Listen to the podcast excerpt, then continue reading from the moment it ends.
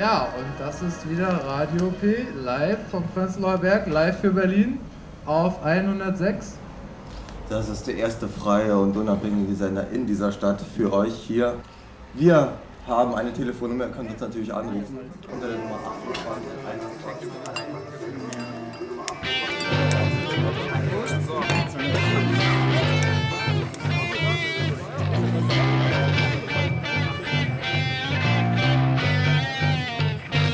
Stern 111. Eine Podcast-Serie in sechs Teilen von Heike Tauch. Nach dem gleichnamigen Roman von Lutz Seiler. Teil 4. Die Kapitäne. Sehr schön. Sehr schön, Leute. Sehr schön. Sehr viele Häuser sind gekommen. Ich grüße euch. Ich sehe viele der frühen, aber auch viele der neuen Häuser. Es ist sehr gut. Euer Erscheinen ist viel mehr als eine Antwort auf Abriss und Leerstand. Ja. Euer Erscheinen, das ist die Glut des Widerstands. Hey, hey, Kollwitz 64. Aber Hoffi, ist das hier der Ort fürs neue Mitte-Plenum? Weil wenn ja, würde ich vorschlagen, dass... Das Wort Plenum wird es hier nicht geben, Kollwitz 64. Ich untersage es zu gebrauchen. Wirklich, das Wort ist zum Kotzen. Was soll ich denn jetzt sagen? Kastanie 86. Hm. Hoffi, ich kann dir und euch allen hier mitteilen, dass wir Kastanie 86 komplett besetzt haben. Das ist gut, das ist sehr gut. Danke, Kastanie 86. Aber bitte, liebe Freunde, Mitkämpfer und Guerilleros, sagen wir doch lieber bewohnt. Ja?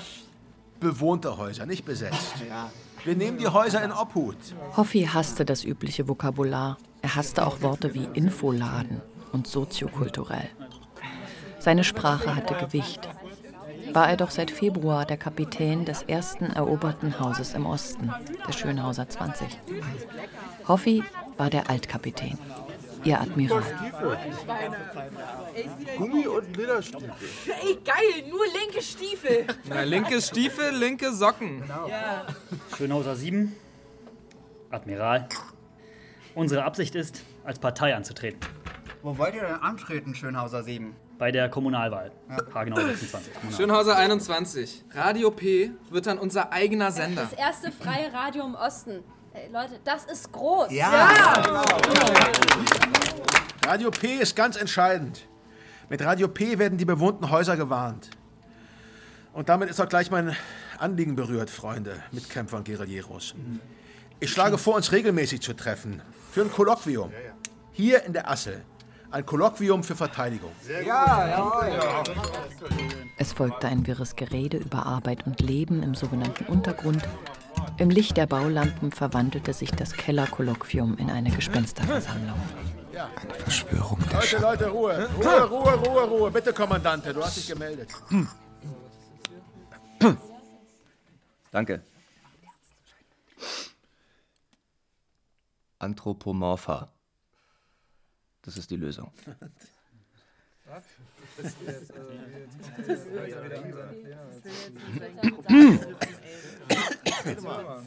Kriegshunde hat es schon 2000 Jahre vor Christus gegeben.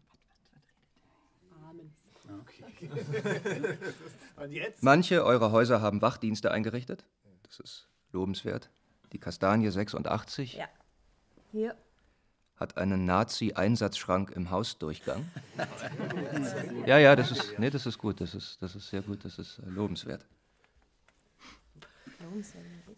Ist nichts dagegen zu sagen. Manche Häuser haben, soviel ich weiß, Schilder in ihren Zimmern angebracht. Verhalten bei Fascho-Alarm. Was für ein Typ. Ölig die Arme, langes schwarzes Haar. Ein Häuptling. Mit oder ohne Volk. Das ist alles, äh, das ist alles vorbildlich. Nützt aber nichts.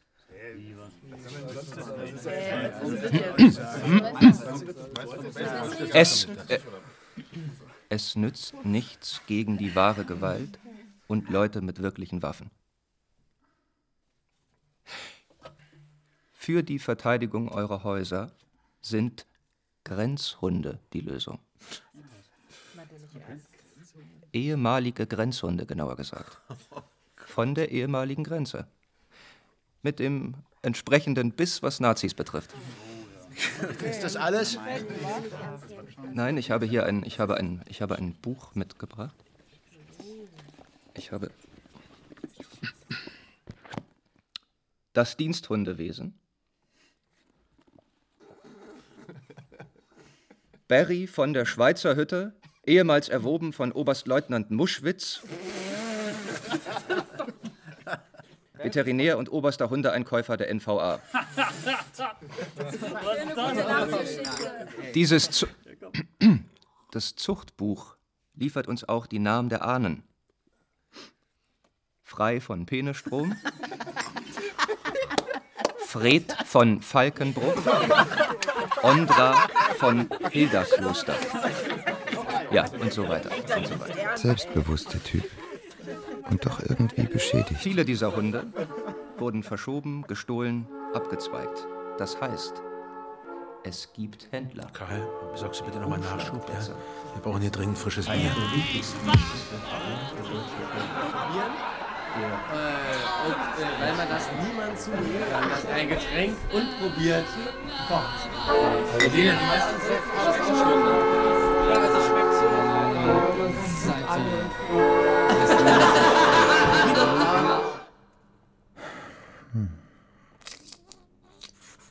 Gera, 14.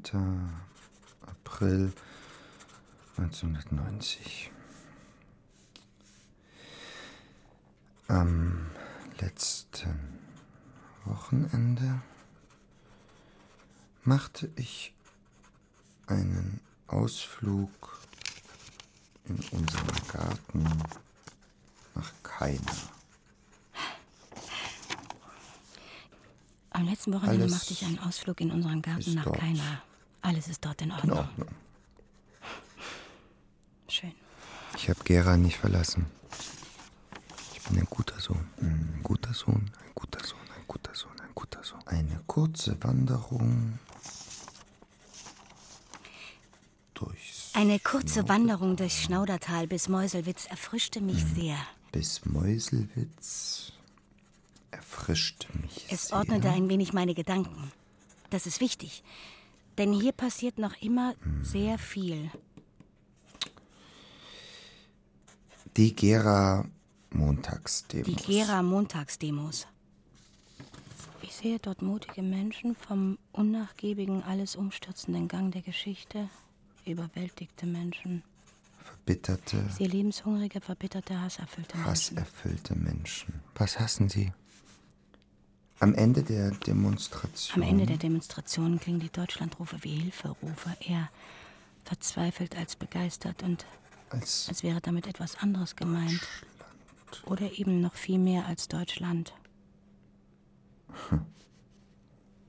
Einmal Karl wusste das alles nicht. Er verbrachte seine Tage in Berlin, im Keller der Assel.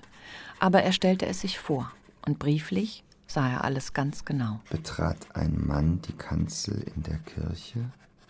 Er war kein Priester und rief,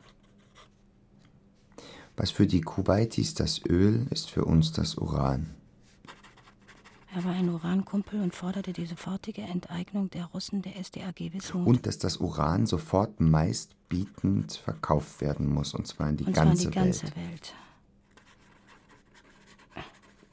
Gründen wir das Erzogtum von Gera und Gründen Schlema wir von das Ronneburg und Seligenstedt. Erzogtum von Gera und Schlema, von Ronneburg und Selingstedt.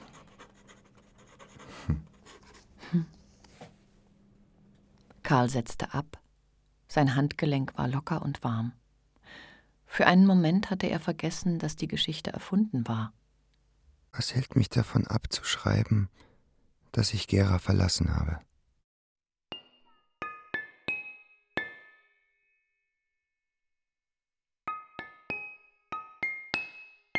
Inzwischen beherrschte Karl das Melken der Ziege. Hoffi, der Hirte, hatte es ihm beigebracht. Es gehörte zum Ausschank gewissermaßen. Das Euter durfte nicht zu voll sein und man durfte den Strich, es nannte sich nicht Zitze, nicht mit ganzer Faust umfassen. Zum Melken stand Dodo auf einer großen Futterkiste im Stall. Nach einigen Anfangsschwierigkeiten wusste Karl, worauf es ankam, und auch Dodo hatte sich an Karl gewöhnt. Eines Tages schenkten die Tacheles-Schweißer, die einen Narren an Dodo gefressen hatten und mit Vorliebe Ziegenmilch bestellten, der Ziege eine Schweißerbrille. Dodo mit Schweißerbrille um den Hals erinnerte an einen Piloten aus der Frühzeit des Fliegens. Dodo, die fliegende Ziege. Für Karl war es das Bild dieser Tage. Tage in stiller Euphorie.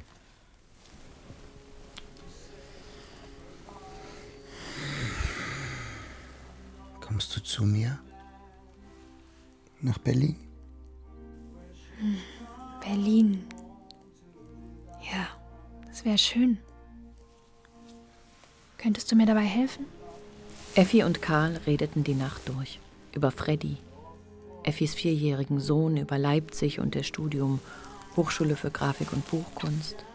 Sie erinnerten sich an alte Freunde. Effi lachte. Mit ihr zu reden war leicht und angenehm, weshalb Karl auch von Inge und Walter zu erzählen begann. Über seine Irritation, dass sein Vater mit einem Akkordeon losgezogen war. Warum nicht weggehen? Ich wusste gar nicht, dass er eins besaß.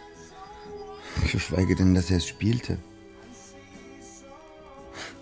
Walter, Walter hatte sich den Kasten auf den Rücken geschnallt und sah wie ein Kriegsvertriebener aus, der versuchte, ein Stück Hausrat zu retten. Wer hat schon den Mut zu gehen? Das ist doch die Frage. Beiden hatten alles vorbereitet. Die Wohnung, die Papiere, das Auto. Du solltest stolz sein, Karl. Ich würde auch gehen, wenn ich könnte. Weg von all dem. Es war so plötzlich, so überstürzt. Es muss etwas sehr Wichtiges geben. Etwas, Es das. ist nicht die Aufgabe von Kindern, über ihre Eltern nachzudenken. Auch nicht, wenn sie erwachsen sind. Dann. Vielleicht.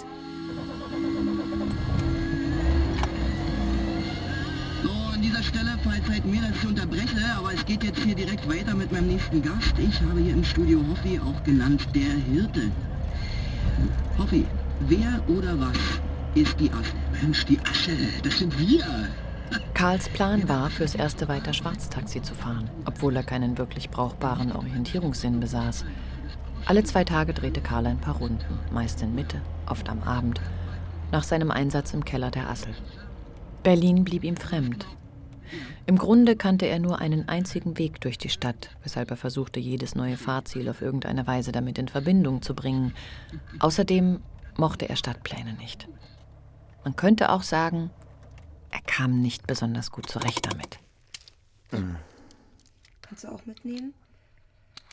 So, hier ist alles, was du brauchst. Mhm. Ähm, warte mal.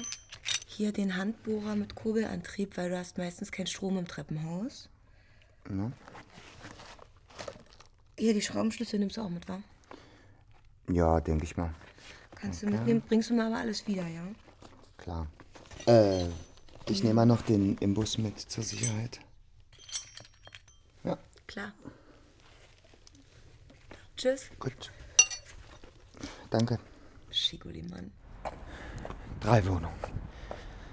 Ich brauche drei Wohnungen. Drei Wohnungen. Denn erstens zeige ich Effi, wozu ich in der Lage bin. Zweitens, damit sie auswählen kann. Und drittens, um sicherzugehen, dass sich wenigstens eine von ihnen als Treffer erweist. Und nach jeder Inbesitznahme sofort die Fenster putzen.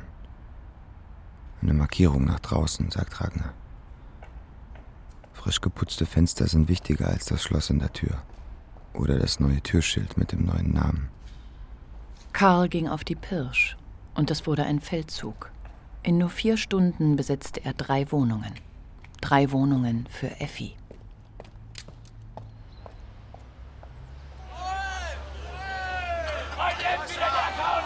Wir zählen nochmal. Eins, zwei, drei, los! Der Sommer 1990 begann mit dem Hissen der Fahne. Rotes A auf schwarzem Grund. A wie Anfang, A wie Arbeit, A wie Arbeit der Guerilla oder A wie Assel.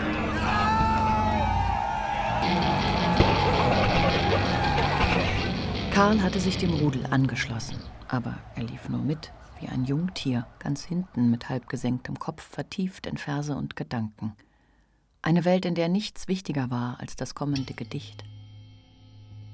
Als Maurer hatte er sein Bestes gegeben, hatte die Hochachtung Hoffis erworben und die Zuneigung Irinas. Nie wurde er in die Raubzüge des Rudels eingebunden. Er arbeitete an drei Tagen in der Woche im Service für sechs Mark die Stunde.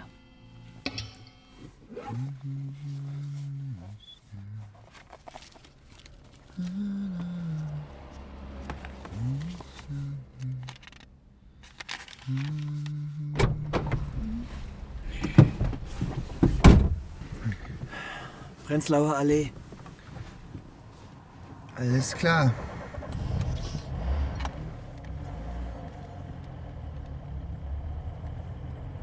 Hattest du nie Angst?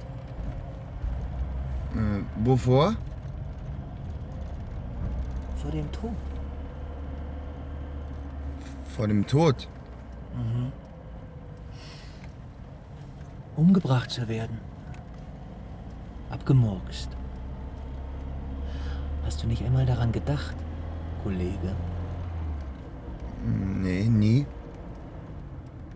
Tod im Taxi? Nie davon gehört? nee. Warum? Den Ellenbogen nach hinten schleudern. Du liest keine Zeitung, In die oder? Fresse. Keine Nachrichten und so? Kein Fernsehen? Anhalten, Tür aufstoßen und weg. Da vorne links. Nee, ich. Äh, ähm. Hübsches Auto. 1100 Kubik, oder? Hm. Ist im Grunde ein Fiat. Ein Italiener nur aus Sibirien. Äh, gehört meinem Vater. Oh. Wo ist denn der Papa? Hm? Weiß er Bescheid, dass du hier wilderst? Auf fremdem Gebiet?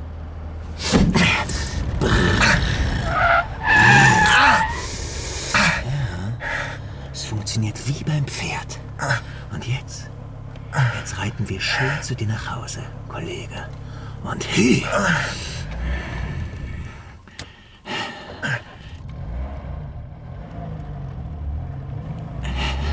Sind wir schon da? Ja. Nein. Scheiße. Er weiß, wo ich wohne. Nein? Nein, Pferdchen. Hü. So hier. Ja, jetzt sind wir da.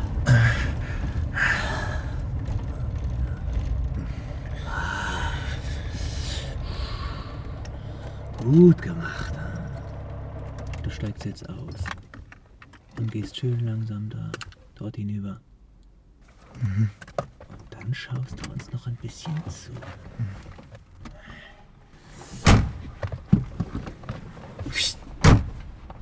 Los!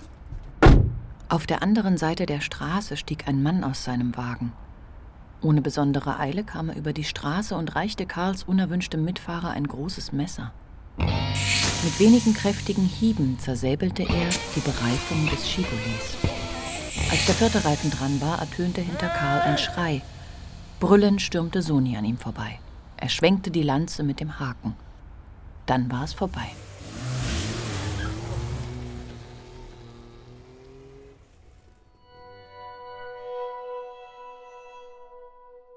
Eine Weile hockten sie nebeneinander auf Karls zusammengebundenen Matratzen, seinem Matratzenfloß. Sein Schädel war eine einzige Wunde. Sehr vorsichtig fuhr Karl sich durchs Haar und hatte kleine, blutige Büschel zwischen den Fingern. Hier. Dieser Zettel steckt unter deinem Scheibenwischer. Milva. Ich hatte das schon mal. Ich meine, diese Nachricht. Was meinst du? Milva. Ich dachte an Milva. Weißt du, die Sängerin. Das ist eine Gilde, Mr. Shiguli. Ein Clan. Gewissermaßen ehrenwert. Mitte, die Mitte, das ist ihr Gebiet. Und zwar schon seit Anfang der 80er. Manche behaupten, es gäbe inzwischen 400 von ihnen. Für die bist du mit deinem Shiguli in Weiß und Seitenstreifen in Orange wie die Schwulenpatrouille. Warum musste das hier sein? Vor unserem Haus? Warum musste ich noch nach Hause fahren? Taxifahrer Ehre vermutlich. Die beknacktesten Sachen haben doch immer mit Ehre zu tun.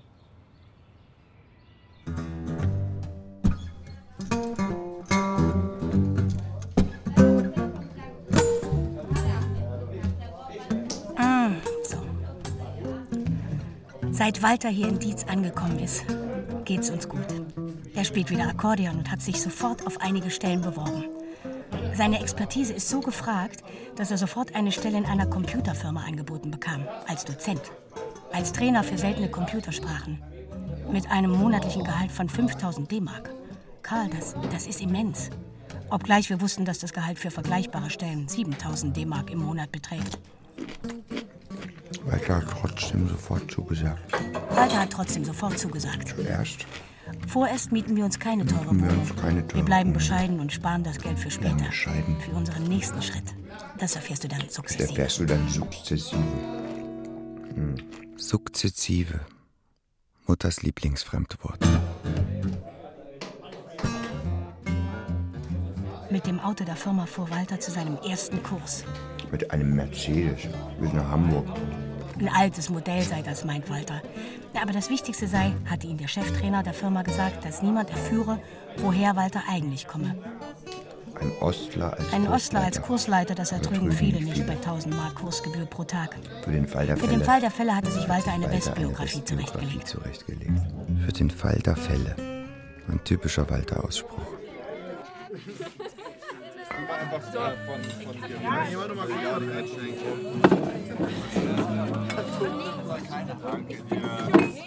Führ dich hier auf. Dunker 2. Mein Haus wird dieses spekulative Kellerforum nicht länger als Plenum akzeptieren. Im Übrigen, wir lehnen auch den Begriff der Akeria ab. Da drüben, Karl, das sind die Russen. Befreundete Russen. Schenk ihnen Milch nach, bitte. Okay, Raffi. Mach ich. Der Vater des Kommandanten ist General beim KGB. Ich bin mir sicher, die Russen wissen das Ja, wo alle. ist die überhaupt eure Arbeiterklasse? Hm? Äh, Kastanie 86. Leute, Häuser wie die Schönhauser 20 waren immer unser Stolz, oder? Ja. Doch jetzt hat man begonnen, die Freiheit zu verkaufen. Ja, genau, Kastanie 86. Ich sage nur Nutzungsverträge. Ja, oh, oh, und, Fördermittel. Richtig. ABM Scheiße. Miete kommt vom Bullenstaat. Dunker 2. Sollen wir nach diesem Hundedesaster auch noch Hundesteuer bezahlen? Das, Sche das Scheitern liegt in den Häusern begründet. So sieht's aus, Dunker Da- 2. Weil das mit den edlen Grenzhunden nicht geklappt hat. Ja,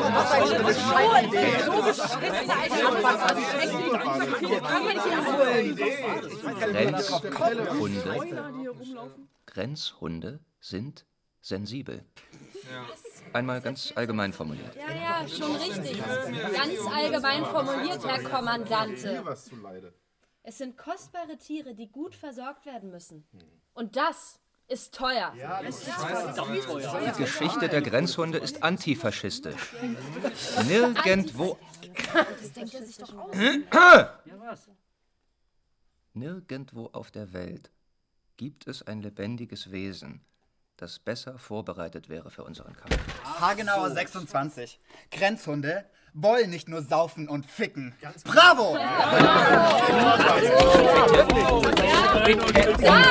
ist die ultimative Weisheit. Eine schlechte Versorgung kommt uns teuer zu stehen, Hagenauer 26. Leute, es tut mir leid, wirklich sehr leid, wenn ihr die Chance nicht begreift. Und euer Plenum steckt euch in den Arsch. Wir sind hier nicht beim ZK. Wir sind ein Arbeiterstaat. Aber das werdet ihr nie begreifen. weil ihr vollkommen verwest. Was? Was willst du sagen? Was? Sag doch. Was? Hoffi? Dodo trabte in den Keller, direkt auf Hoffi zu, legte ihren Schädel in den Schoß des Hirten. Es geht in unserem heutigen Kolloquium nicht nur um die Hunde. Wir werden das lösen. Es geht heute um die bessere, militärisch exakte Verteidigung der Häuser. Ich stelle dazu verschiedene Formen des Verteidigungskampfes vor. Die aktive Verteidigung führt man möglichst von den oberen Stockwerken aus. Durch Hinabwerfen von Steinen, gefüllten Flaschen, Farbbeuteln, Molotow-Cocktails, unbrauchbaren Bildröhren und so weiter werden die angreifenden Polizisten am Eindringen in das Haus gehindert. Seid sparsam. Werft erst, wenn ihr sicher seid, dass ihr das Ziel trefft. In dieser Phase des Kampfes könnt ihr auch die ausgehängten Fensterflügel abwerfen.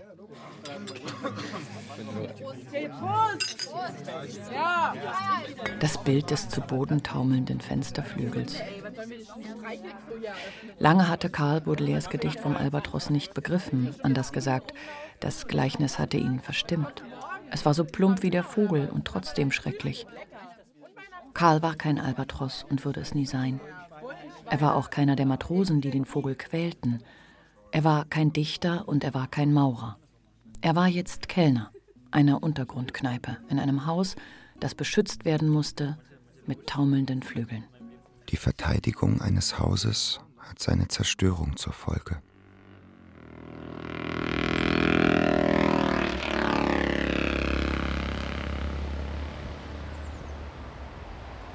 Zwei Wochen später kam Effi nach Berlin. Sie hatten sich am Bersarinplatz getroffen. Effi war aufgeregt, fast hektisch, ihre Augen leuchteten. Sie lachte über Karls Werkzeugsack, den er sicherheitshalber noch einmal mitgenommen hatte. Nachdem sie die drei Wohnungen gesehen hatte, war sie still geworden. Entschuldige bitte, Karl. Mir ist schwindlig. Ich habe nur diesen Tag. In einer Woche muss ich in Leipzig ausziehen. Dann brauchen wir eine Bleibe. Ich verstehe. Nein, Was? Nein. Was verstehe ich nicht? ich danke dir, Karl. Wirklich. Drei Wohnungen für mich hast du vorbereitet. Aber zwei Zimmer. Ich brauche doch wenigstens zwei Zimmer. Freddy muss irgendwo hin mit seinen Sachen und ich muss irgendwo schlafen. Und wenn ich am Abend arbeiten will, so funktioniert das nicht. Wir brauchen zwei Zimmer, verstehst du? Es war ein Absturz.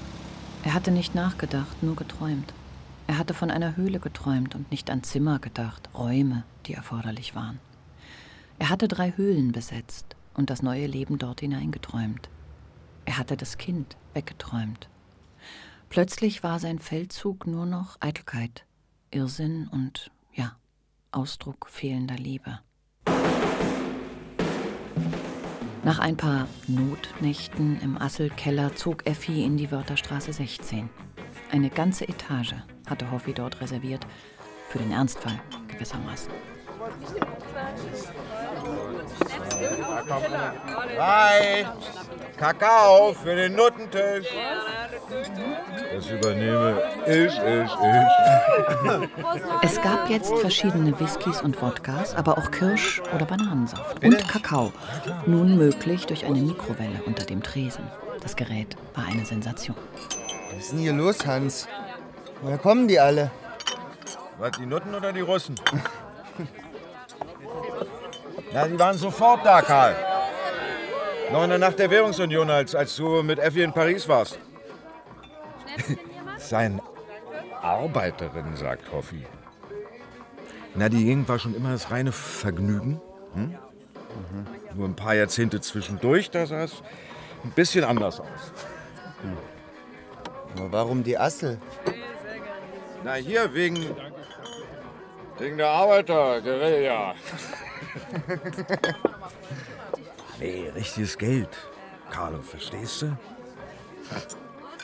Mit uns zieht die neue Zeit. Hans war der ideale Tresenmann. Hans lachte gern, halt lachend arbeiteten sie weiter und alles blieb im Fluss. Karl lernte bei Hans, was jetzt gelernt werden musste. Er wurde sein Lehrmeister am Tresen. Die Mädchen hat Hoffi gleich ins Herz geschlossen. Das sind Arbeiterinnen halt. Ne? Hoffi hat ein bisschen zu viel gelesen. Die Sache mit Arbeiterbetreuung, die geht mir Hoffi sagt, die Freiheit, frei zu sein, das ist das Erste, was gelernt werden muss. Das war möglichst schnell, ansonsten schlagen Revolutionen in Wien. Also, wenn du mich fragst, das will keiner wissen. Ja? Das ist zu viel Angst, mein Lieber. Angst oder Freiheit, Widerwillen sogar. Lass dir das von einem gesagt sein, der ganz unten war, und zwar lange genug. Hoffi weiß mehr darüber als wir alle. Und er hat Ideen. Hm? Sicher. Na, Hoffi hält hier die Assel für ein Ponton zwischen Eiszeit und Kommune. Ist das bewusst, gell? Ich meine, das hier... Ja, schau dir das mal alles an. Das hier, hey, das ist das Beste, was uns hier passieren konnte. Uns allen, compris. Jeder Hero. Ich meine, schließlich sind wir alle unterwegs. Rocket halt ein bisschen der Ponton oder U-Boot, Arche oder, oder was, was auch immer. Und der Haifisch, der hat Zähne. Die trägt er.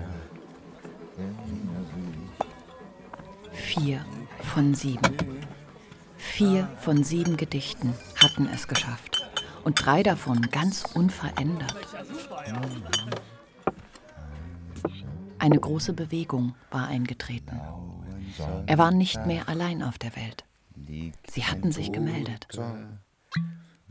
Erdteile verschoben sich.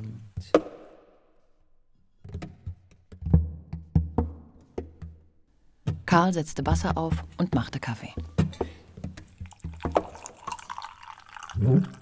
Hat es löslichen Kaffee schon im Osten gegeben? Ja, manchmal verschwammen die Dinge vorher, nachher. Er mochte das Wort Nestlé. Kleines Nest. Nestlé, Deutschland. Er ging an die Werkbank und begann zu schreiben.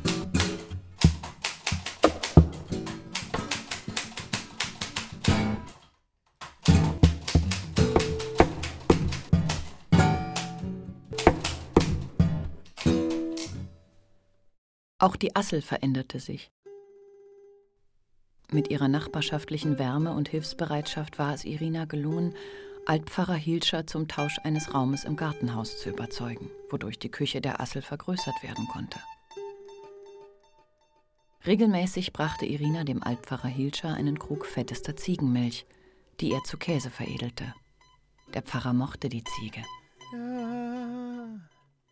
Wenn wir jetzt also die Küche haben. Der Hirte griff Dodo zärtlich ins Fell.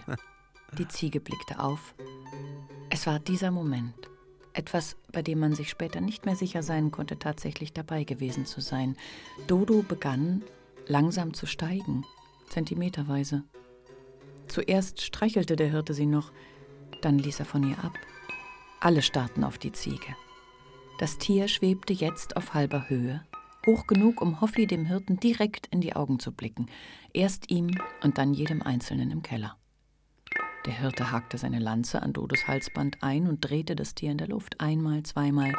Es sah elegant aus. Dann verließ er die Assel. Die Ziege zog er dabei hinter sich her. Sie flog noch immer ein gutes Stück über dem Boden und kraulte ein wenig mit den Hufen in der Luft.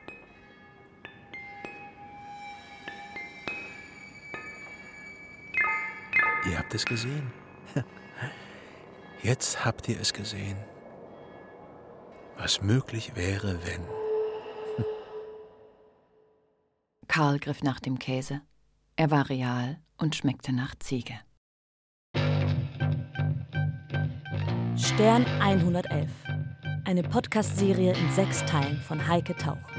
Nach dem gleichnamigen Roman von Lutz Seiler. Teil 4: Die Kapitäne.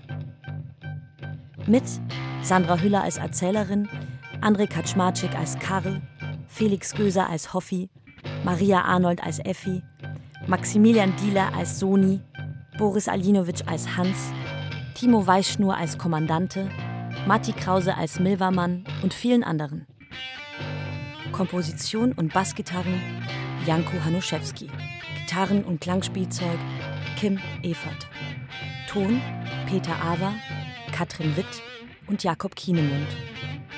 Regieassistenz Lisa Spüri, Hanna Bickhoff, Jonas Kühlberg und Gerald Michel. Dramaturgie Juliane Schmidt. Regie Heike Tauch. Eine Podcast-Serie des Rundfunk Berlin-Brandenburg 2023.